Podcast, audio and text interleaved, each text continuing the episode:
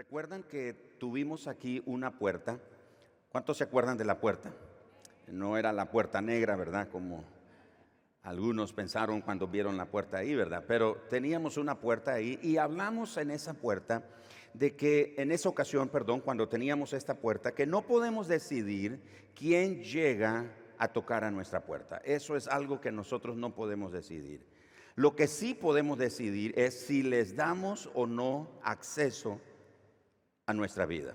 Porque la puerta representa el corazón, representa nuestros pensamientos, representa básicamente nuestra vida.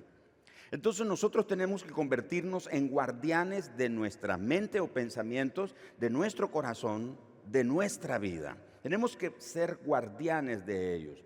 No podemos permitirle al enemigo que él gobierne nuestros pensamientos. No le podemos permitir que gobierne nuestro corazón, que gobierne nuestro sentimiento, nuestra voluntad, nuestras decisiones. Tenemos que ser guardianes de los pensamientos, de nuestro corazón, de nuestra vida. Así que si nosotros no guardamos la puerta de nuestra mente, si no guardamos la puerta de la vida o del corazón, el enemigo sencillamente usará pequeñas faltas o pecados o transgresiones que generalmente no comienzan como un gran pecado, no comienzan como una gran transgresión. Más bien, recuerdan que mencionamos que comienzan como una pequeña chispa, una pequeña chispa, que si no se atiende, si se deja descuidada, con el tiempo esa pequeña chispa crecerá hasta convertirse en un incendio forestal. Así que si no guardamos la puerta, nuestros pensamientos, el corazón, la vida, si no la guardamos, entonces lo que va a suceder es que el enemigo, como dije, se va a infiltrar. Y cuando nosotros descubramos, habrán pequeñas prácticas, pequeños pecados, pequeños hábitos que uno, dice, no, pues es algo pequeñito es inofensivo, eso yo lo puedo manejar, eso yo lo puedo controlar, podríamos llegar a pensar. Entonces, si uno no le presta atención a esas pequeñas cositas, a esos pequeños hábitos, esas pequeñas chispas, se van a convertir, como dije, en un gran incendio forestal en nuestra vida. Y esas pequeñas chispas, esos pequeños pecados, esas pequeñas transgresiones necesitan una atención inmediata. No puede postergarlo. No puede dejarlo para después. No puede tomarse la libertad y decir, yo sé cómo manejarlo. Yo sé cómo manejar una situación como esta. ¿Sabe por qué no podemos darnos el lujo de descuidarla?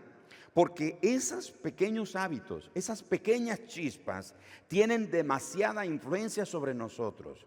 Así que si no las atendemos, nos van a dejar extremadamente vulnerables ante el pecado o ante la transgresión. Entonces, dándole continuidad a esta idea de la puerta y de todo esto que acabo de explicar, vamos a ver el panorama la posibilidad o el escenario de que alguien se descuidó y al golpe en su puerta, sus pensamientos, su corazón o su vida, abre la puerta y sin darse cuenta dejó entrar al enemigo en su vida, en su hogar, en su matrimonio, en su economía, en su ministerio, en fin, en lo que sea, todo lo que representa su vida el enemigo entra. ¿Y qué pasa entonces cuando el enemigo logra entrar? Porque le abrimos la puerta. El enemigo no entra a la fuerza. Nosotros le damos el acceso. Somos nosotros los que le abrimos la puerta. Él viene y toca. Recuerde que usted y yo tenemos la decisión, la potestad de decidir quién entra o quién no entra.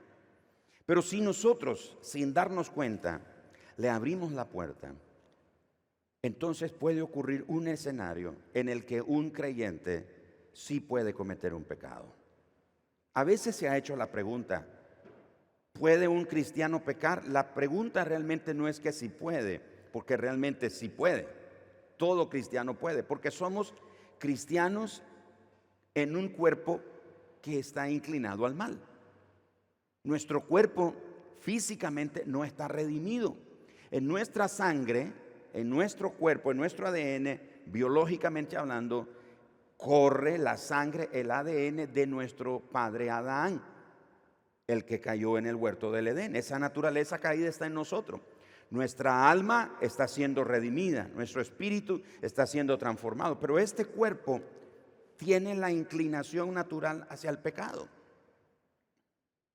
No vamos a poder desprendernos de eso hasta el día que el Señor Jesús o viene por nosotros o nos manda a llamar a su presencia. ¿Me estoy explicando? Entonces puede ser que un creyente pecó. Vamos a ver este escenario. Al conocer el apóstol Pablo las maquinaciones del diablo y lo propenso que nosotros somos de satisfacer los deseos de la carne, al no andar en el Espíritu, somos propensos a los deseos de la carne.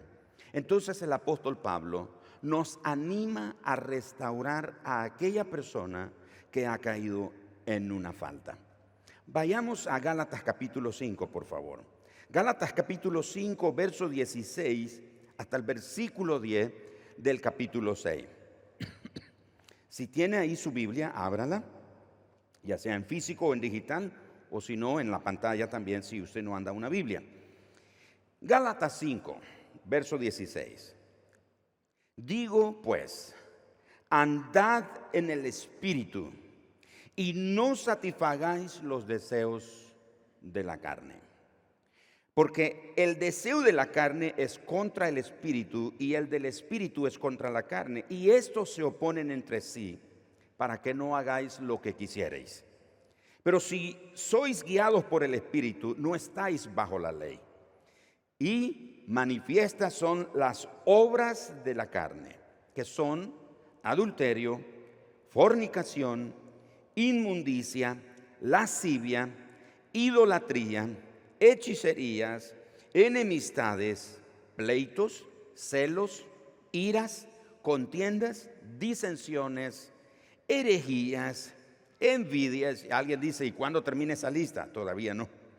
Homicidios, borracheras, orgías y cosas semejantes a esta. Es decir, Pablo dice, y la lista podría continuar.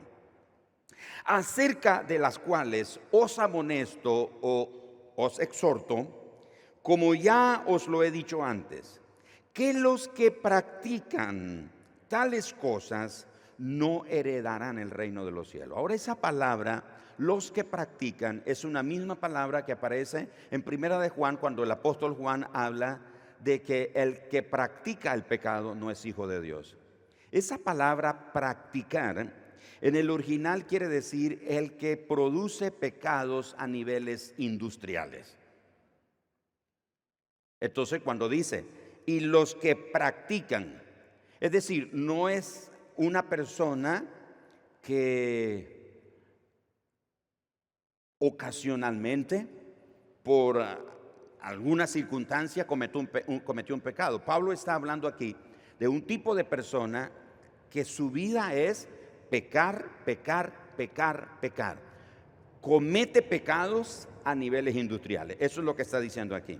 Y ya vamos a ver ahora la diferencia.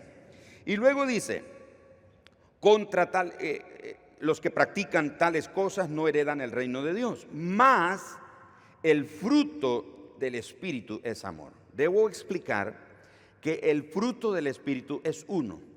No son los frutos del Espíritu, es el fruto del Espíritu que se manifiesta en nueve caracteres o nueve características, los cuales son amor, gozo, paz, paciencia, benignidad, bondad, fe, mansedumbre, templanza, contra tales cosas no hay ley. Pero los que son de Cristo, ahora vean, la diferencia. Dijo en los versículos anteriores los que practican. Ahora el verso 24, perdón, Pero los que son de Cristo han crucificado la carne con sus pasiones y deseos. Verso 25. Si vivimos por el Espíritu, andemos por el Espíritu, es decir, guiados por el Espíritu. No nos hagamos vanagloriosos, irritándonos unos a otros, envidiándonos unos a otros. Ahora, como he dicho en otras ocasiones, cuando los escritores bíblicos nos dejaron sus escritos y en los diferentes concilios se consideraron como inspirados por el Espíritu Santo para ser parte del canon bíblico, cuando ellos escribieron esos documentos, no los escribieron con capítulos y versículos. Ah, lo hicieron para nuestra mayor comprensión, pero a veces muchos pensamos que como el capítulo 5 terminó en el versículo 26, que el verso 1 del capítulo 6 es otro asunto de lo que Pablo está hablando. Pero no, es un solo documento es una sola idea la que Pablo está desarrollando. Así que el verso 6 dice, capítulo 6, verso 1, hermanos. Digamos todos hermanos, porque eso es lo que somos. Hermanos, si alguno fuere sorprendido en alguna falta, vosotros que sois espirituales, restauradle con espíritu de mansedumbre, considerándote a ti mismo no sea que tú también seas tentado. Sobrellevad los unos las cargas de los otros y cumplid así la ley de Cristo.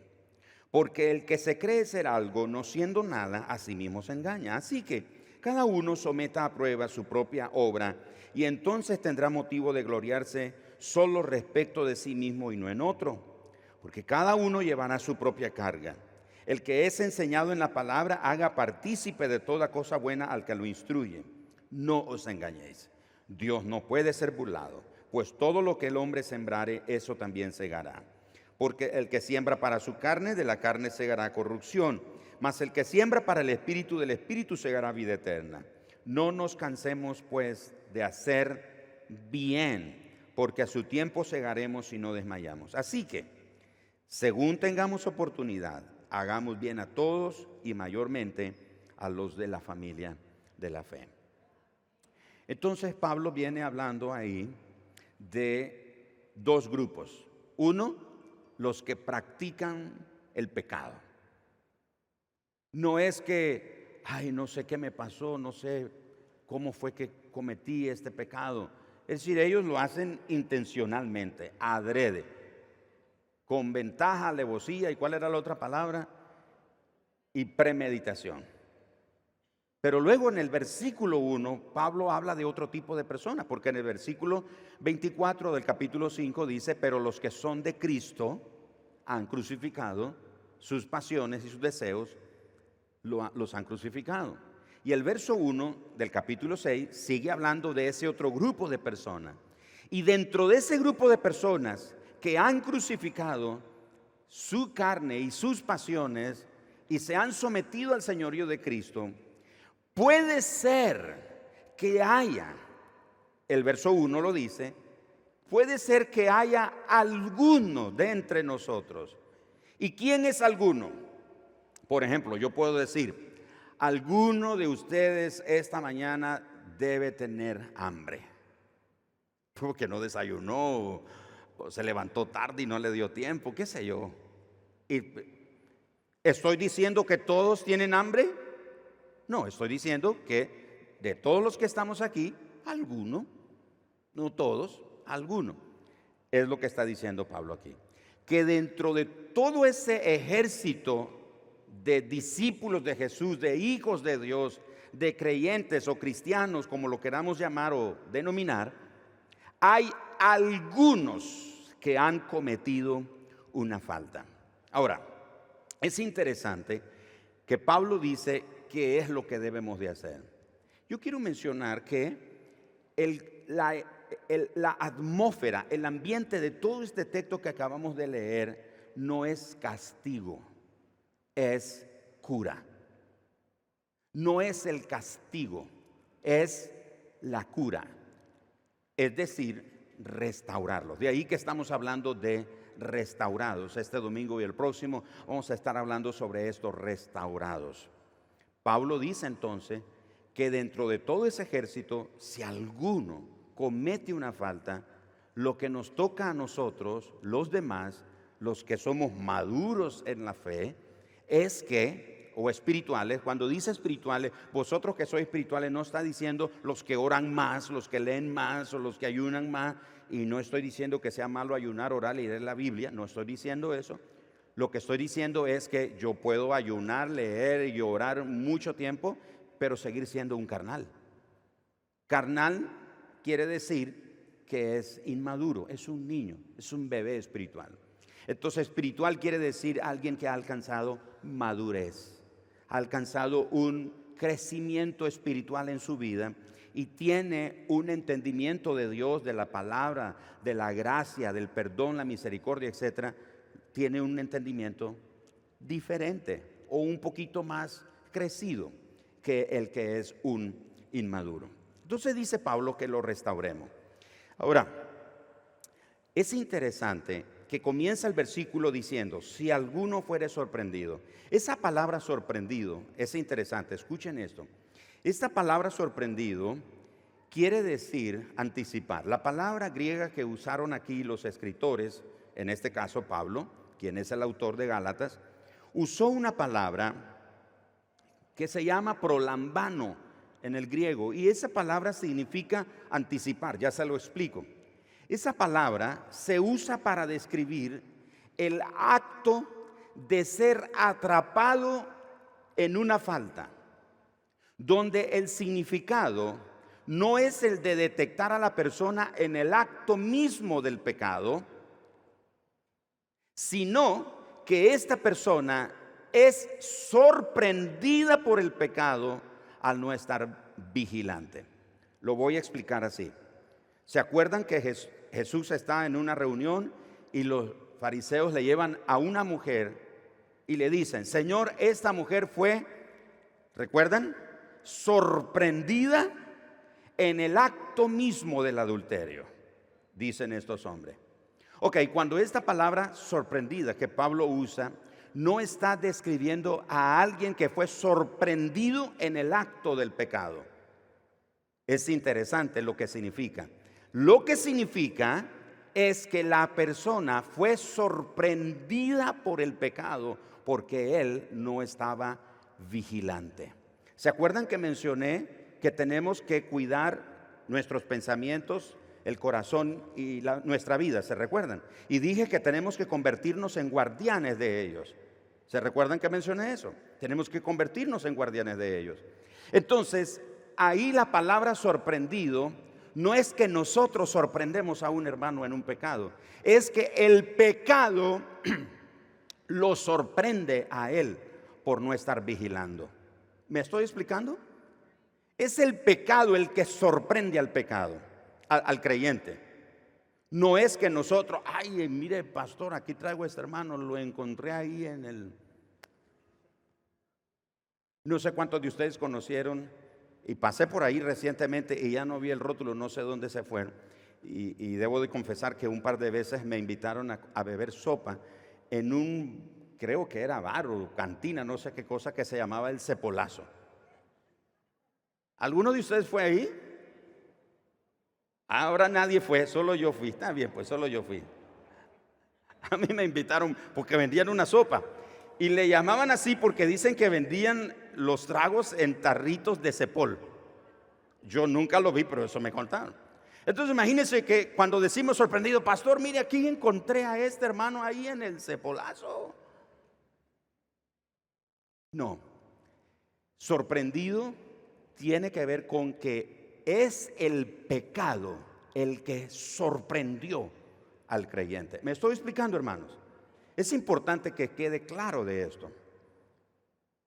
Entonces dice que es sorprendido por el pecado porque él dejó de ser guardián de su mente, de su vida, de sus pensamientos y le permitió al enemigo. Recuerden que dije, no podemos decidir quién llega a tocar a la puerta de nuestra vida. Pero sí tenemos la potestad de decidir si lo dejamos entrar o no. Entonces, sorprendido aquí tiene que ver con alguien que por no estar vigilante, por no estar como guardián, como atalaya, pendiente de su vida, entonces es sorprendido por el pecado. Así que encontré una versión moderna en griego y al traducirlo al español, esta versión griega el versículo 1 dice de Gálatas 6, incluso si un hombre, debido a, su falta de vigilancia, cayera en algún pecado, la versión moderna griega tradujo ese versículo de esa manera, lo leo, incluso si un hombre, debido a falta de vigilancia, cayera en algún pecado. Entonces ya estamos claros de la primera palabrita, sorprendido. ¿Qué significa? El pecado lo sorprendió. ¿Se acuerda que el apóstol Pedro dice que estemos velando, atentos, porque nuestro enemigo, el diablo, anda como león rugiente, buscando a quién? ¿Y a quién se devora el león? Al que está desprevenido, al que no está vigilante, al que no está atento. Imagínate, si no lee la palabra de Dios, si no ora, si no ayuna, si no busca a Dios, si no somete su vida intencionalmente al Señor. Es una persona que va a ser presa fácil del enemigo. Ahora, continuando con la siguiente palabra, Pablo dice, si fuere sorprendido, ahora entendemos, por el pecado, en alguna falta. Esa palabra falta se traduce como un paso en falso o una transgresión es un paso en falso y es una transgresión. Pero lo interesante de ese paso en falso o transgresión o pecado es que no es intencional. No es que dijo, mm". como por ejemplo, tal vez algunos de ustedes hoy dijeron, uy, hoy después del servicio, en cuanto termine, cuando el pastor diga amén, yo ya estoy en el parqueo montándome en mi carro y me voy a ir a comer un churrasco me voy a ir a beber una sopa, espero que no vaya el cepolazo, o voy a ir a, comer un pescado frito, qué sé yo. Usted ya dijo. Y puede ser que algunos terminan la reunión y se ponen a preguntar, ¿y, dónde comemos? ¿Y qué comemos? O la pregunta, ¿qué hay de comer en la casa? Recalentado. Mm, bueno, vamos a comer el recalentado. Pero algunos ya tomaron la decisión, ya saben. Entonces, esta palabra falta, el contexto de ella no es que es alguien que premeditadamente, es diferente al que practica el pecado. Esta palabra falta describe a alguien que sin premeditación, no es que él dijo yo quiero pecar, es que no estuvo vigilante, es que se durmió. Cuando yo estuve en el servicio militar, me tocaba hacer rondines. Habían varios puestos de vigilancia y nos tocaba hacer rondines. Y a mí me tocaba, cuando me tocaba en la noche, tenía que hacer unos rondines. Y llegaba al puesto donde estaban vigilando, y se acuerda hermano Orlando que habían contraseña. Y esas contraseñas solo las sabían los que hacíamos los rondines, ¿verdad? Y entonces eh, uno decía la contraseña y el soldado que estaba en el puesto ahí cuidando respondía la, contraseña con algo diferente. Por ejemplo, si yo decía sandía y la contraseña era melón, él me tenía que decir melón. Si yo decía sandía y él no me contestaba, yo estaba en la libertad de dispararle, porque podía ser un enemigo. Entonces, el soldado tenía que estar despierto. Cuando llegaba sandía, él tenía que contestar melón, si no, se llamaba. Entonces esa palabra falta es de ese que se durmió, de ese soldado que en vez de estar despierto, atento, vigilando, se duerme. Entonces no es que cometió el pecado porque quiso, por su falta de vigilancia, cayó en el pecado. Hermanos amados, ¿me estoy explicando? Muy bien. Así que el apóstol Pablo nos dice entonces que lo que debemos de hacer con ese creyente es restaurarlo. ¿Qué es restaurar? Lo vamos a ver el próximo domingo. ¿Quieres saber de qué se trata? No se pierda el próximo domingo lo que vamos a disertar sobre eso. Pero hoy quiero dejarles rápido el proceso de la restauración. ¿Cómo es el proceso de la restauración? Fíjense que dos cosas sobre la restauración debemos tener en cuenta. Primero, debemos de tener en cuenta que la restauración tiene un propósito. De eso hablaremos el próximo domingo. Lo segundo es que hay un proceso en la restauración. ¿Cuál es el proceso? Primero, confrontación. Confrontar al hermano que cometió el pecado por su falta de vigilancia. Segundo, arrepentimiento. Tiene que haber arrepentimiento. Tercero, tiene que haber disciplina. Y no estoy hablando de sentar al hermano, se sienta ahí seis meses y no se pierda ni uno de los cultos, tiene que ser el primero en llegar, el último en irse, esté riéndose siempre, danse, levante las manos, porque todo eso es parte de la disciplina. No, no estoy hablando de disciplina, no es eso. Y ya van a ver por qué razón no es eso la disciplina. Pero la disciplina es todo este proceso de confrontación, de arrepentimiento y también de reconciliación. Tiene que haber reconciliación. ¿Con quién? Con Dios, el creyente consigo mismo por haber pecado y con los demás hermanos. Porque como miembro del cuerpo, afectó al resto del cuerpo. A veces hay creyentes que piensan, bueno, si yo peco soy yo, soy yo, yo no le hago daño a, a la iglesia, a los demás hermanos. Más, nadie se da cuenta que yo estoy pecando. ¿Cómo no? No nos tenemos que dar cuenta que usted o yo estamos pecando. Nuestro pecado como somos miembros del cuerpo, afecta al resto del cuerpo. Yo eh, tengo que ir en estos días a que hacerme el pedicure. Y me lo hago porque dice que mi calcio es tan, tan fuerte que mis uñas crecen muy rápido. Entonces, si yo las quiero cortar, Aparte que no lo voy a hacer bien, me voy a dejar ahí un pedazo de uña que se me puede infestar. Entonces tengo que ir y me hacen una limpieza, pues, en los pies. Menciono eso porque a cuántos de ustedes cuando han andado con un uñero hasta la cabeza les duele, ¿sí o no? ¿Sí o no, hermano?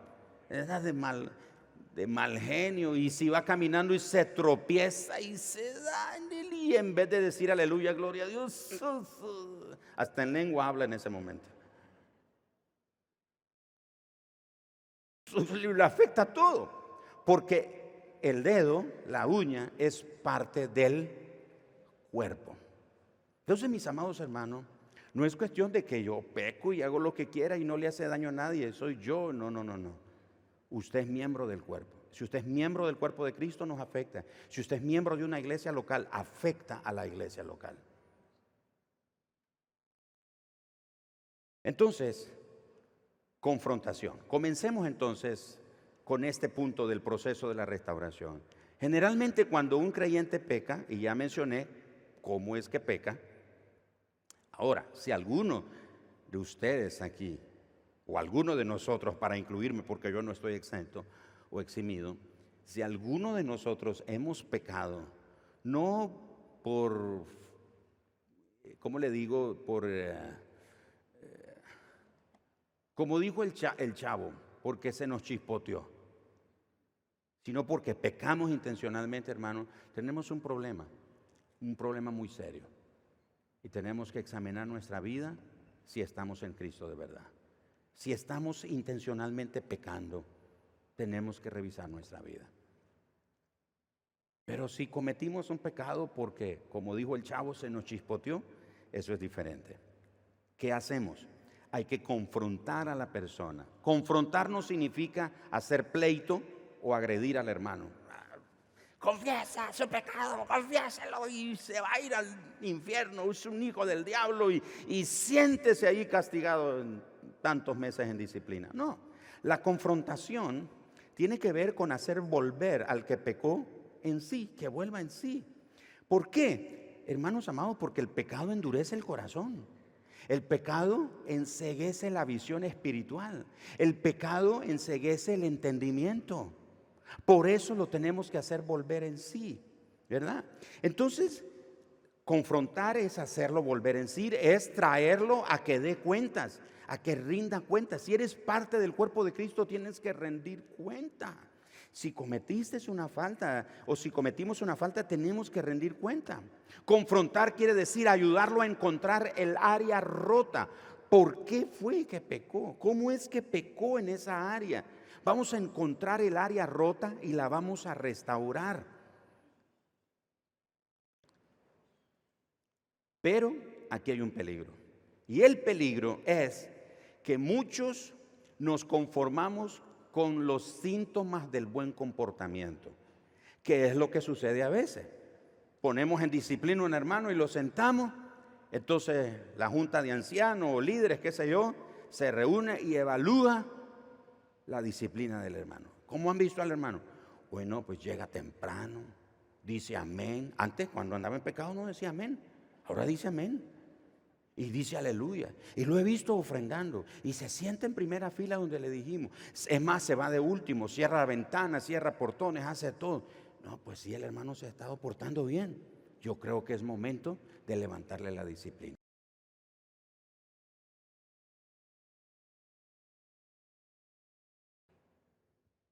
Por eso es la confrontación. La confrontación nos lleva al arrepentimiento. Arrepentimiento tiene que ver con algunos dicen, es un giro de 360 grados. No es un giro de 360 grados, porque el giro de 360 grados es volver al mismo punto. Tiene que ser un giro de 180 grados. Estoy en esa dirección y hago un giro y ahora me regreso a Dios. Le doy la vuelta al pecado, a la práctica, a la transgresión, etc. Y me vuelvo a Dios. ¿Me estoy explicando? Entonces, hay un peligro en sentirse satisfecho con el buen comportamiento. Pero nunca nos sentamos con ese creyente. ¿Cómo va, hermano? ¿Cómo está su vida? ¿Qué le ha dicho Dios? ¿Ha pedido perdón? ¿Le pidió perdón a su esposa?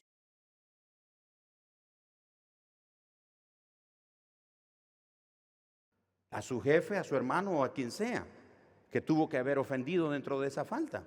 Le pidió perdón. Ay, es que me cuesta. Bueno, entonces vamos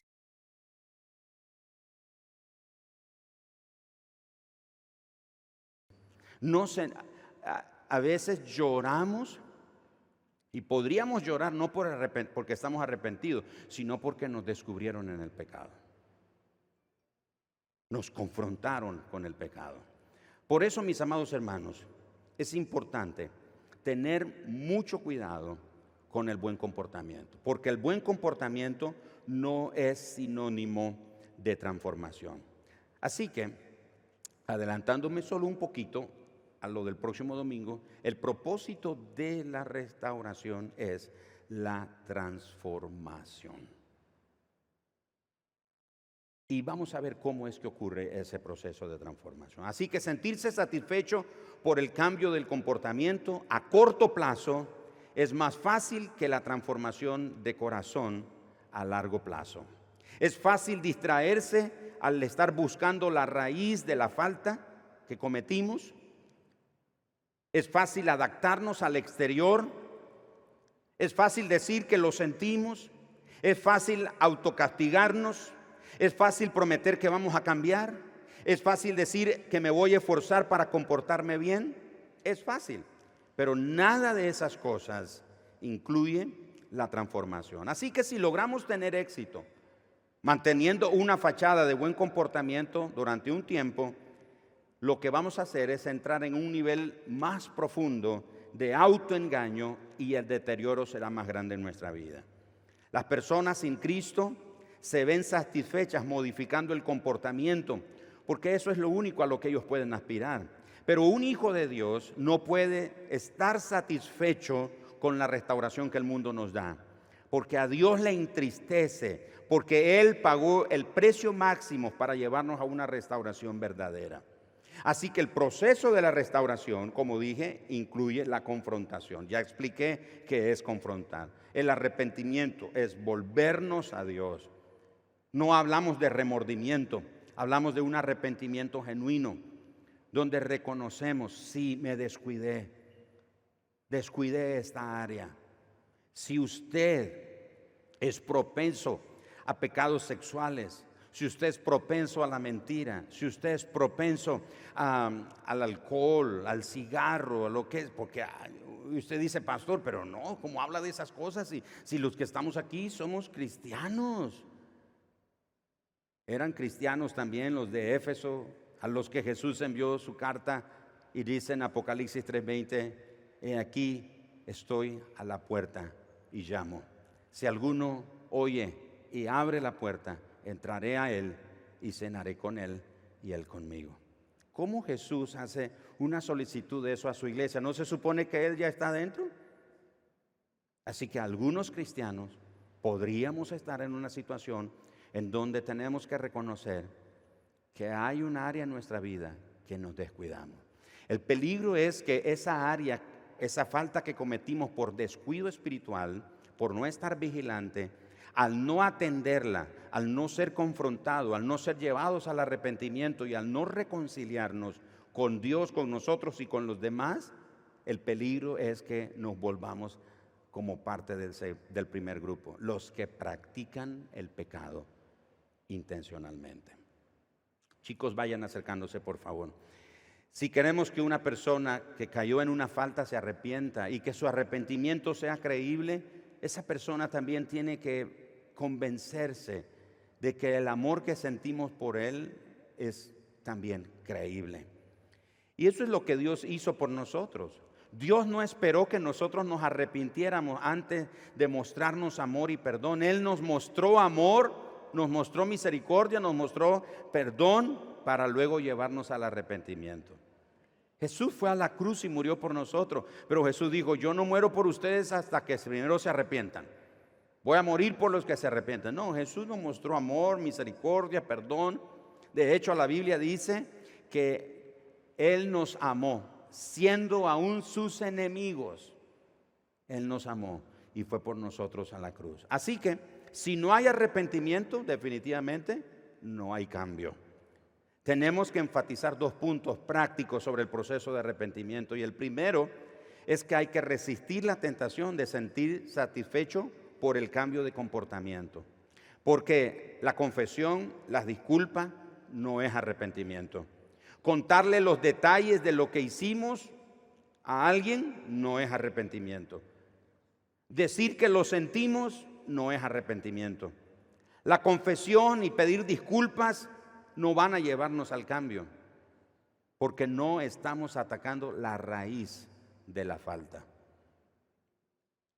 Lo segundo que debemos de tener en cuenta sobre el arrepentimiento es que para crear un espacio para el arrepentimiento y saber con certeza cuándo nos arrepentimos, debemos asegurarnos de identificar el problema. ¿Qué fue lo que me llevó a ese punto? ¿Qué fue eso que me hizo tropezar? ¿Qué fue eso que me hizo descuidar?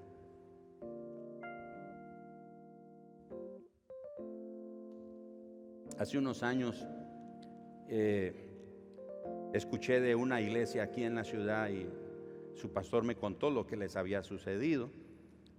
entraron a la iglesia y robaron todo, el sonido y muchas cosas. Y fíjense que el robo ocurrió de una manera. Fueron unos hombres que comenzaron a llegar a la iglesia, a visitar la iglesia. Y ahí estaban, se mezclaban con los hermanos. Y ahí que muchas veces nosotros le hemos dicho a nuestros guardas de seguridad aquí, no aunque los hermanos digan que ustedes son odiosos, no se pongan a hablar con los hermanos. Porque ¿qué pasó? Esos que llegaban a la iglesia comenzaron a hablar con los guardas de seguridad y se hicieron brothers. Y una noche llegaron y les llevaron su nacatamalito, un cafecito. ¿Y quién no le va a recibir a un hermano de la iglesia? Un nacatamal. Es hermano de la iglesia. Qué buena onda ese hermano y los durmieron. Así que por favor no me le traigan ni jocotes, ni aguacates, ni mango. Y si ese guarda dice, el pastor dijo eso sí, dígale que yo, yo sí lo dije. No le traiga nada a los guardas de seguridad. Estoy hablando de los guardas de seguridad que, que paga la iglesia. No hablo del equipo de seguridad. Bueno, ni a ellos les traiga eso, porque se van a distraer comiendo mangos y esas cosas. No van a cuidar.